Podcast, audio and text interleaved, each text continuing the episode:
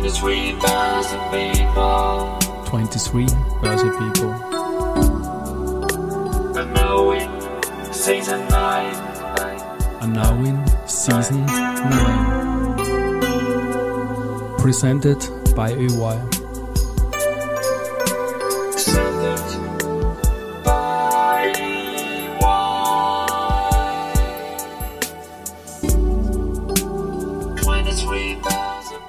Ja, herzlich willkommen wieder zur Serie 23 Börse People. Und diese Season 9 der Werdegang und Personality Folgen ist presented by EY. Mein Name ist Christian Drastil, ich bin der Host dieses Podcasts und mein erster Gast in Season 9 ist Tamara Albrecht. Lehrbeauftragte und Vortragende zu den Themen Kapitalmarkt und Sustainable Finance. Davor war sie unter anderem Managerin bei der ÖKB, BAWAG und Kommunalkredit. Liebe Tamara, Servus und herzlich willkommen bei mir im Studio.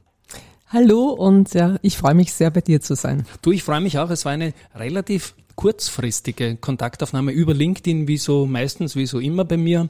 Die Wiener Börse hatte ich in irgendeiner Geschichte verlinkt als Vortragende. Schulbeginn. Ich habe gerade eine Sommerserie gehabt mit einem Schüler. Da hat mir unglaublich viel Spaß gemacht. Die Tamara, die kontaktiere ich jetzt. Super, dass wir jetzt da sitzen.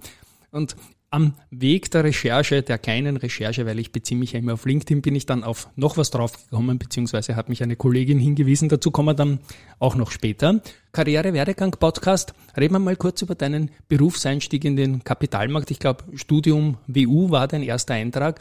Was ähm, hat dich damals bewegt, die WU zu wählen und diese Richtung in deinem Leben, in deiner Karriere einzuschlagen? Ja, also ich habe Handelswissenschaften studiert und dort auch die spezielle internationale Finanzierungen äh, gewählt. Ähm, die Börse, der Kapitalmarkt, das hat mich schon immer interessiert und auch fasziniert. Und deshalb war es für mich eigentlich ein logischer Schritt äh, an der WU, damals jetzt die alte WU in der Alternstraße, zu studieren. Also ganz in der Nähe von hier, Genau. Wir senden ja im neunten Bezirk. Und jetzt bringe ich gleich die Facette. Du bist ja in einer Kapitalmarktfamilie quasi. Auch dein, dein Mann ist Banker und den kenne ich ewig. Und der hat da auch ganz in der Gegend gearbeitet, natürlich beim, am Julius-Tandler-Platz. Bei der Uni Credit, wir lassen den André mal lieb grüßen. Er war sogar mal Mitarbeiter von mir ein paar Monate lang und ja, toller Typ einfach. Ja, das macht natürlich Spaß, daheim sich austauschen zu können, oder? Ja, das hat natürlich auch sehr viele Vorteile ähm, und Nachteile. Äh, beides natürlich, es gibt immer beide Seiten. Ähm, wir können uns natürlich äh, immer austauschen über diverse Themen. Ähm, das ist sehr hilfreich. Ähm, andererseits natürlich äh, sind nicht immer allein. Also wir haben auch eine Tochter, eine elfjährige Tochter. Die hört das dann natürlich nicht so gerne, wenn wir uns stundenlang über Börse und Kapitalmärkte unterhalten. Das kann ich mir vorstellen. Aber in der, in der Bubble, die ist ja nicht so groß in Österreich. Da gibt's natürlich auch immer was zu reden natürlich. Und gut, jetzt habe ich den Punkt erledigt. Ich weiß ihn erst seit gestern, habe es bei der Kontaktaufnahme noch nicht gewusst. Meine Chefredakteurin hat mich darauf hingewiesen, weißt du eh, dass das die Frau von André ist? Habe gesagt, ja super, freue ich mich, wusste ich nicht. Gut, WU, ähm, 90er natürlich eine spannende Zeit.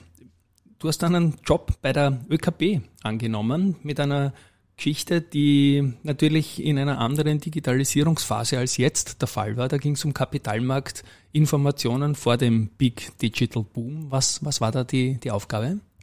Ja, also für mich war es dann, nachdem ich auch Exportfinanzierung als Spezielle gewählt habe an der Wirtschaftsuniversität, irgendwie ein logischer Schritt, dann auch ähm, in die Kontrollbank einzusteigen und dort zu arbeiten.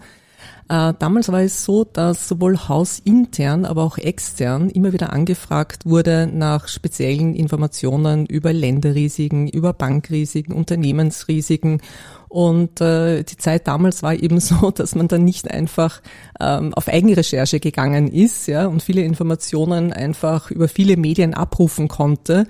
Das haben wir dann bereitgestellt. Wir hatten da einige äh, Datenbanken, spezielle Datenbanken auch zur Verfügung und haben dann eben hausinterne ähm, Abteilungen und externe mit diesen Informationen äh, versorgt.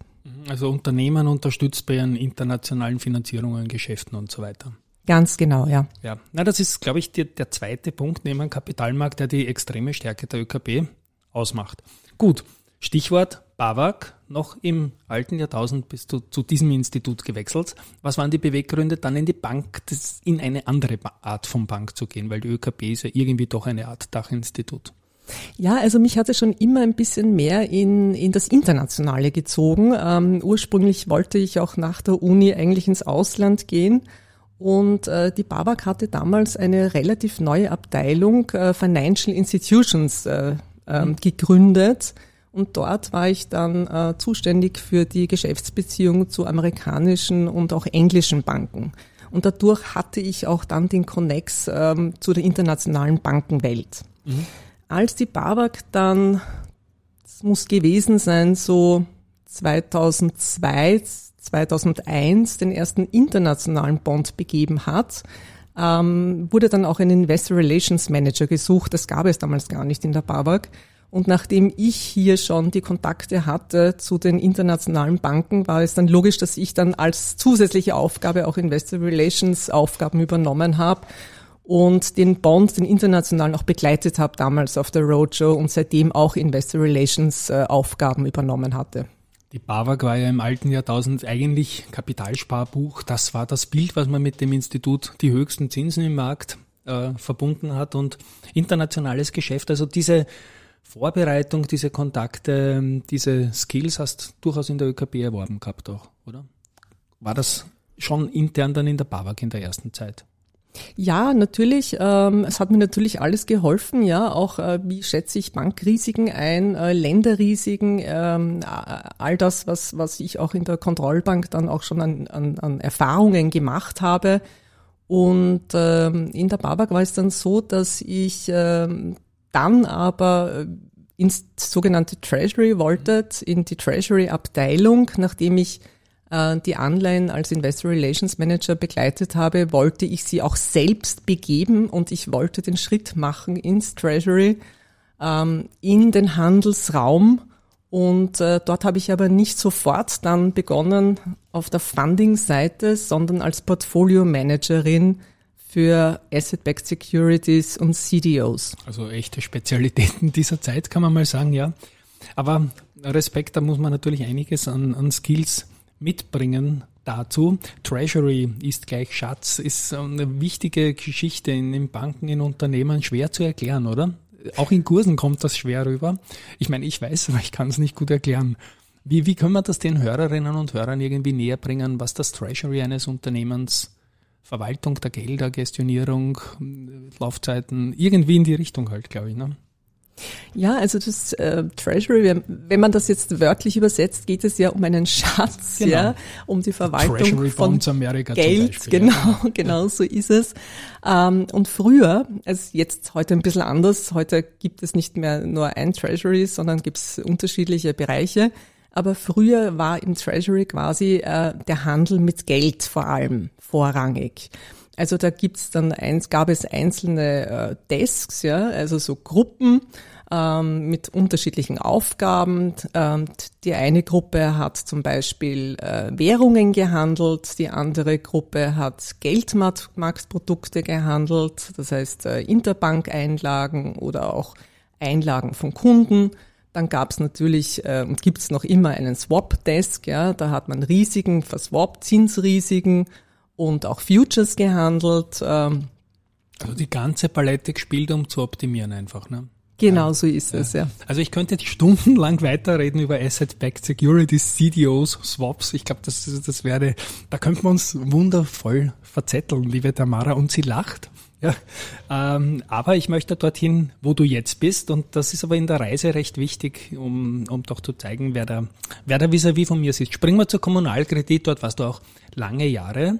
Ähm, Treasury, glaube ich, und Funding wieder, das gehört zu dir bei diesen Instituten. Und dann gab es da auch den ersten Social Covered Bond. Ein Social Bond kann man sich ungefähr vorstellen, was es ist, aber ich bin äh, trotzdem interessiert, wie du das dann sagst, was da die Social Komponente war und was Covered heißt, würde ich für die Hörerinnen und Hörer auch gern von dir wissen.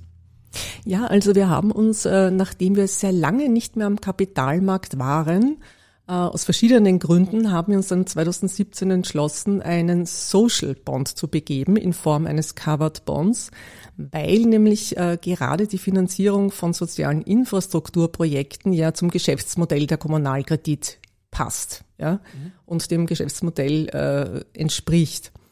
Ähm, Ein Social Bond äh, zeichnet sich dadurch aus, dass die Proceeds, das heißt der Erlös des Bondes, die 300 Millionen, So ein ordentlicher Size, ja? eine ordentliche Size, genau, die werden investiert in soziale Infrastrukturprojekte. Ähm, wir haben mit dem Bond soziale Projekte im Bereich Bildung finanziert. Das heißt, wir haben Kindergärten, Schulen und auch äh, Universitäten finanziert.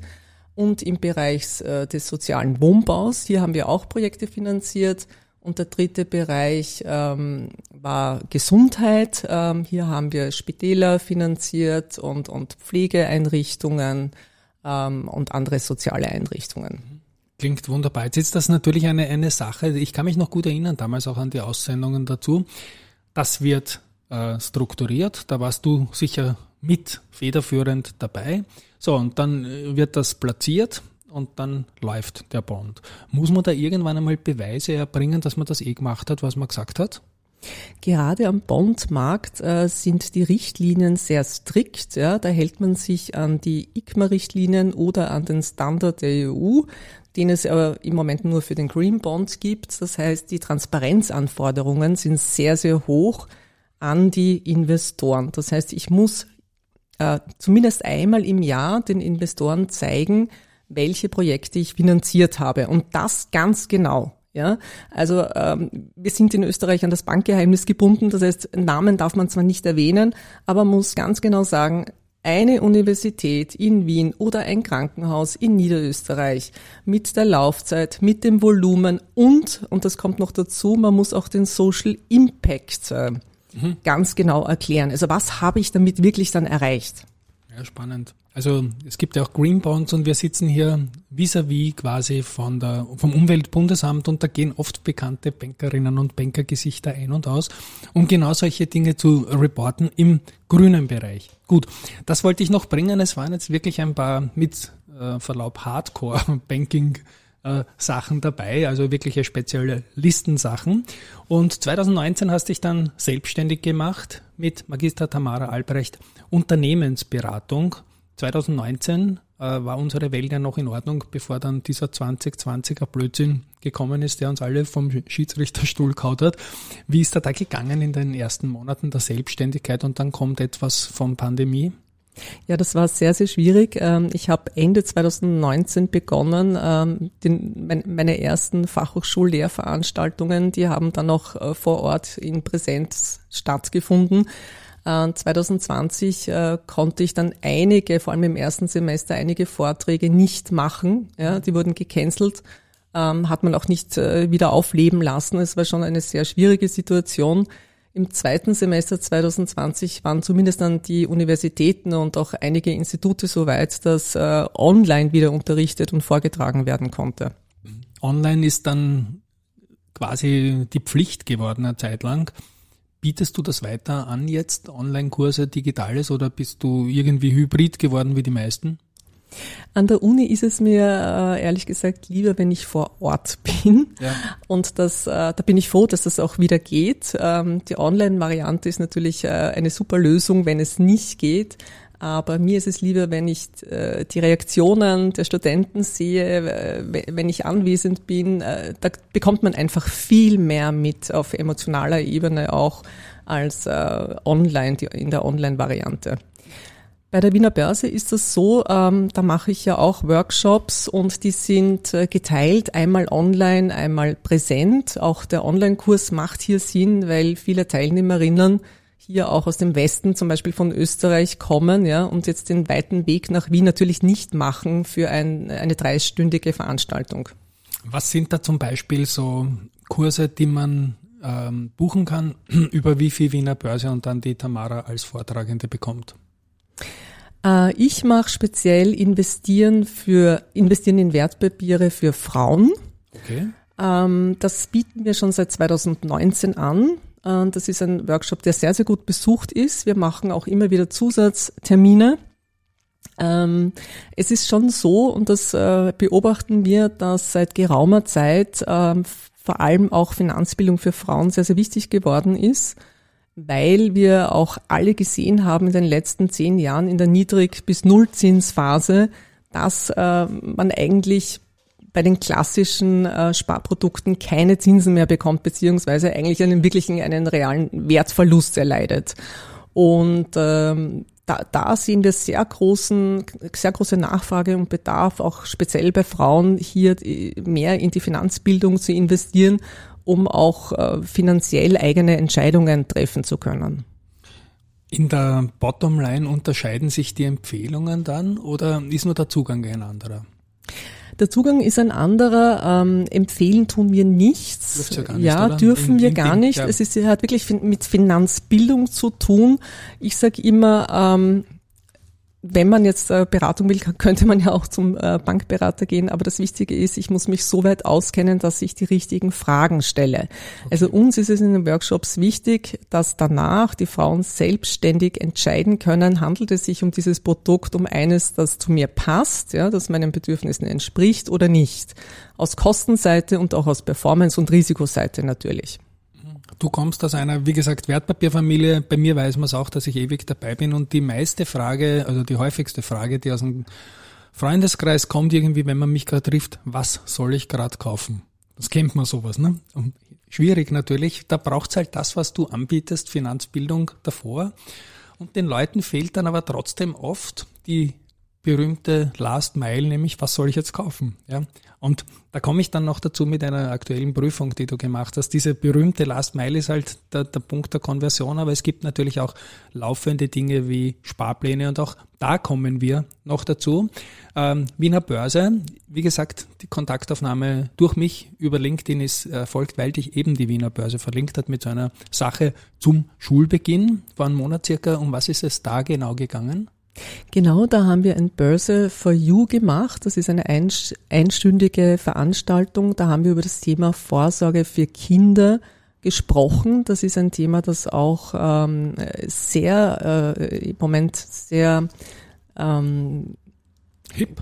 Hip ist, der Jugendsprache. nachgefragt ja. wird. Cool, sexy, hip. Genau, ja, genau, weil natürlich die Eltern sagen, nein, nicht nur wir wollen wieder Rendite sehen, eine, eine Art von Verzinsung, sondern wir wollen auch für unsere Kinder vorsorgen entsprechend und das, die Sparprodukte eben, die werfen nichts mehr ab, ja, also das, da, da bekommt man weniger als die Inflation ist.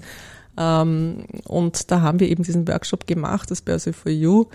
Und das sieht dann so aus, dass ich da kurz darüber rede, um wie man finanziell vorsorgen kann für ein Kind, ähm, wann ist der richtige Zeitpunkt, äh, äh, wie ist der Anlagehorizont, äh, kann ich ein eigenes Depot eröffnen im Namen meines Kindes oder nicht. Und ähm, danach kann man Fragen stellen, also eine halbe Stunde. Kann ich ein eigenes Depot öffnen im Namen meines Kindes oder nicht? In Österreich muss man volljährig sein, um ein eigenes Depot eröffnen zu können. Es gibt aber verschiedene Lösungen. Ja, genau. Ähm, Geldsache.at, das ist, glaube ich, eh die direkte Überleitung, was du jetzt gesprochen hast. Da bietest du quasi als deine Showcase-Page, deine Landing-Page, deine Dienstleistungen für Unternehmen, für private Frauen, aber auch für junge Leute erklärst du hier. Mich interessiert jetzt mal, bleiben wir bei den jungen Leuten, da kommen wir ja in die Ecke Sparpläne, nehme ich an, oder? Genau. Ähm, also mir ist Finanzbildung sehr, sehr wichtig. Ähm, hier geht es gar nicht so sehr um die Beratung jetzt auf der Homepage, sondern eben um finanzielle Freiheit. Es ist ganz wichtig, dass äh, sich äh, vor allem junge Leute auch auskennen, weil warum ist das so? In der Schule lernt man es nicht. Ähm, ich habe viele Teilnehmer in Workshops, die haben zwar WU studiert, aber auch dort lernt man nicht wirklich etwas über Finanzbildung oder über den Finanzmarkt, ja, wenn man keine einschlägige Richtung ähm, eingegangen ist. Und äh, bei den jungen Leuten ist es so, dass das Bewusstsein und das Interesse ähm, recht stark ist für Kapitalmärkte und sie sich da auch Wissen aufbauen wollen. Und jetzt höre ich immer gerade auch von Studenten und Studentinnen, äh, zahlt sich das denn überhaupt aus, wenn ich jetzt einen monatlichen Sparplan mache und ich kann im Moment halt nur 25 Euro oder 30 Euro sparen.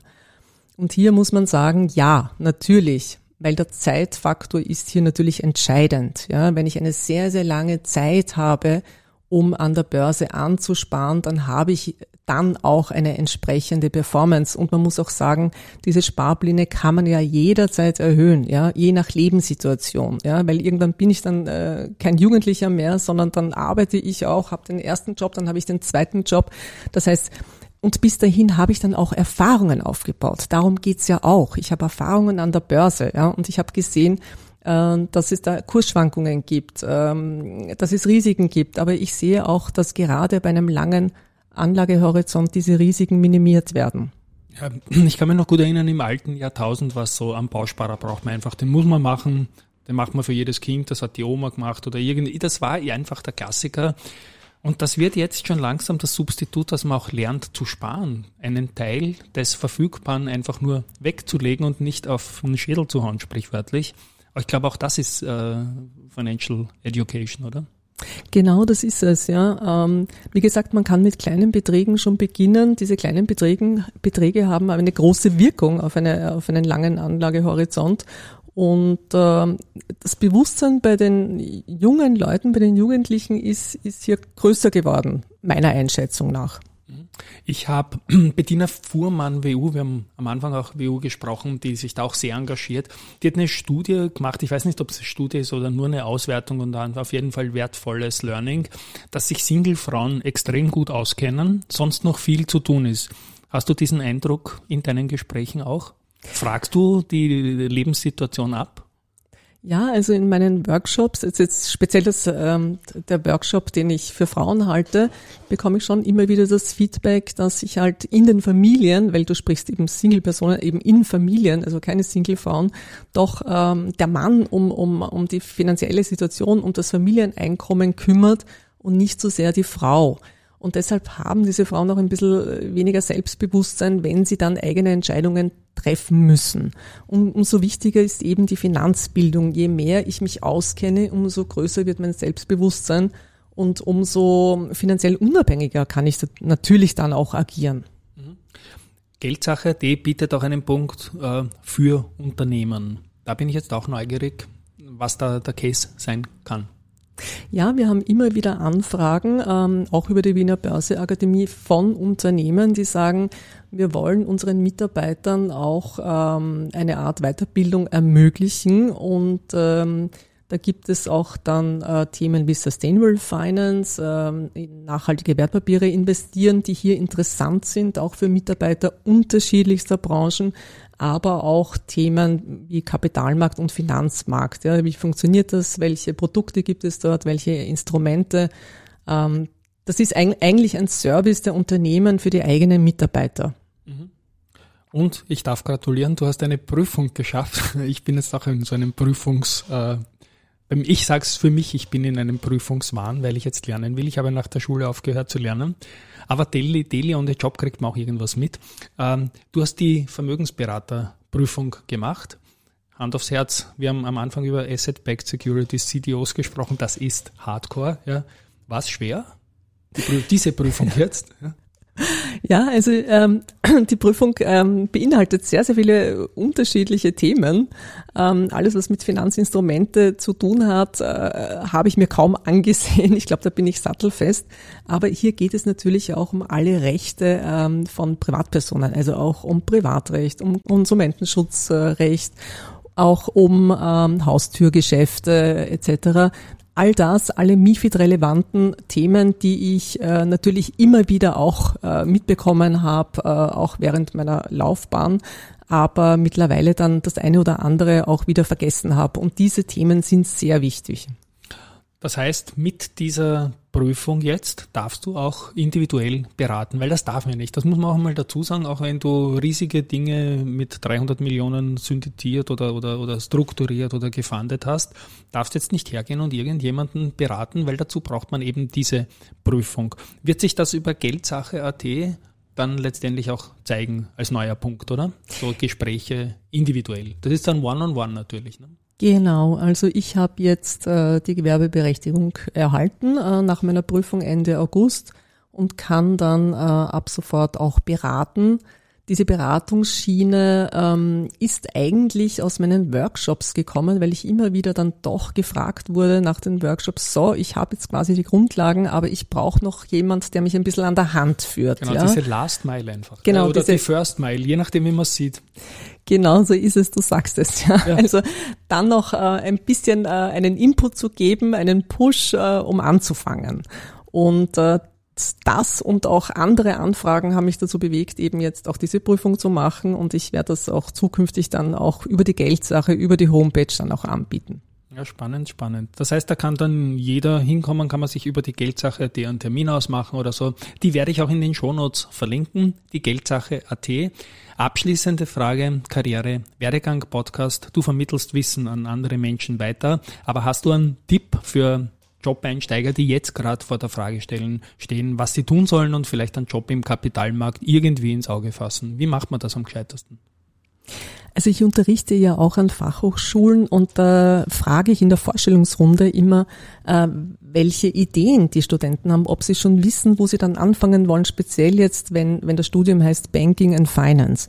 Und da ist mir Folgendes schon aufgefallen, nämlich dass ähm, die Männer, die jungen Männer eher in die Richtung gehen, Asset Management, vielleicht ein bisschen Handelsraum, So wie man alles es in den Filmen sieht, ne? Genau so ist es, ja. Und bei den ähm, Mädchen, bei den jungen Damen äh, höre ich dann äh, eher so Controlling, äh, man, manche Mid-Office-Tätigkeiten. Und äh, das ist etwas, was äh, ich auch bei der Finanzbildung immer wieder sage. Also wenn ich mich entscheide für einen bestimm eine, eine bestimmte Branche wie die Bank, warum dann nicht gleich in einen Bereich gehen, wo man auch mehr verdient? Ja, weil es ist einfach so, wenn ich mehr Verantwortung habe, wenn ich im Treasury sitze, dann verdient man natürlich auch mehr, als wenn ich im Controlling oder im Backoffice oder vielleicht im Marketing sitze. Ja, ich habe starke Frauen in diesem Podcast zu Gast gehabt, zum Teil Vorstand. Ja, die sagen, obwohl es ihnen authentisch ein Anliegen ist und das kann man medial nachlesen über 20 Jahre zum Teil, äh, wie wichtig ihnen Frauen im Job sind und nicht puncto Quote, sondern Frauen im Job, ist es schwieriger geworden, wieder weiblichen Nachschub zu kriegen. Siehst du das auch so, dass da irgendwie jetzt irgendwie wieder ein Loch entstanden ist, nachdem es schon besser war? Also besser, das kann ich so nicht sagen. Es waren immer wenig Frauen in dem Bereich. Ja, auch bei uns hat man waren Frauen eher vertreten dann im Sales-Bereich, also dort, wo es um den Vertrieb gegangen ist. Aber äh, an den Handelsplätzen selbst oder auch im Funding hat es eigentlich immer wenig Frauen gegeben. Ja. Ja. Also ich habe immer gerne und auch in meinen 80er Jahren in der Bank in diversen Teams schon arbeiten dürfen. Das war damals eigentlich fast 50-50, ja. Das war et etwas, was ich immer so gelernt habe und auch so, so fortgeführt habe. Aber spannend natürlich das Ganze auch journalistisch und über viele Wegbegleiterinnen und Wegbegleiter äh, so zu sehen. Ja, liebe Tamara, ich spiele meinen Abschiedsjingle für heute. Irgendwie, wir kennen uns seit wenigen Minuten. Ich habe das Gefühl, ich kenne dich schon immer, aber ja, wie auch immer, ja. Von meiner Seite her, es hat mir riesig Spaß gemacht an euch da draußen. Da ist viel dabei, was man sich näher anschauen sollte. Geldsache.at wird verlinkt und ein Tschüss einmal von meiner Seite. Vielen Dank für die Einladung. Es ist ein spannendes Thema und ich freue mich auch über den einen oder anderen Besucher auf, an, auf meiner Homepage. Tschüss und Baba.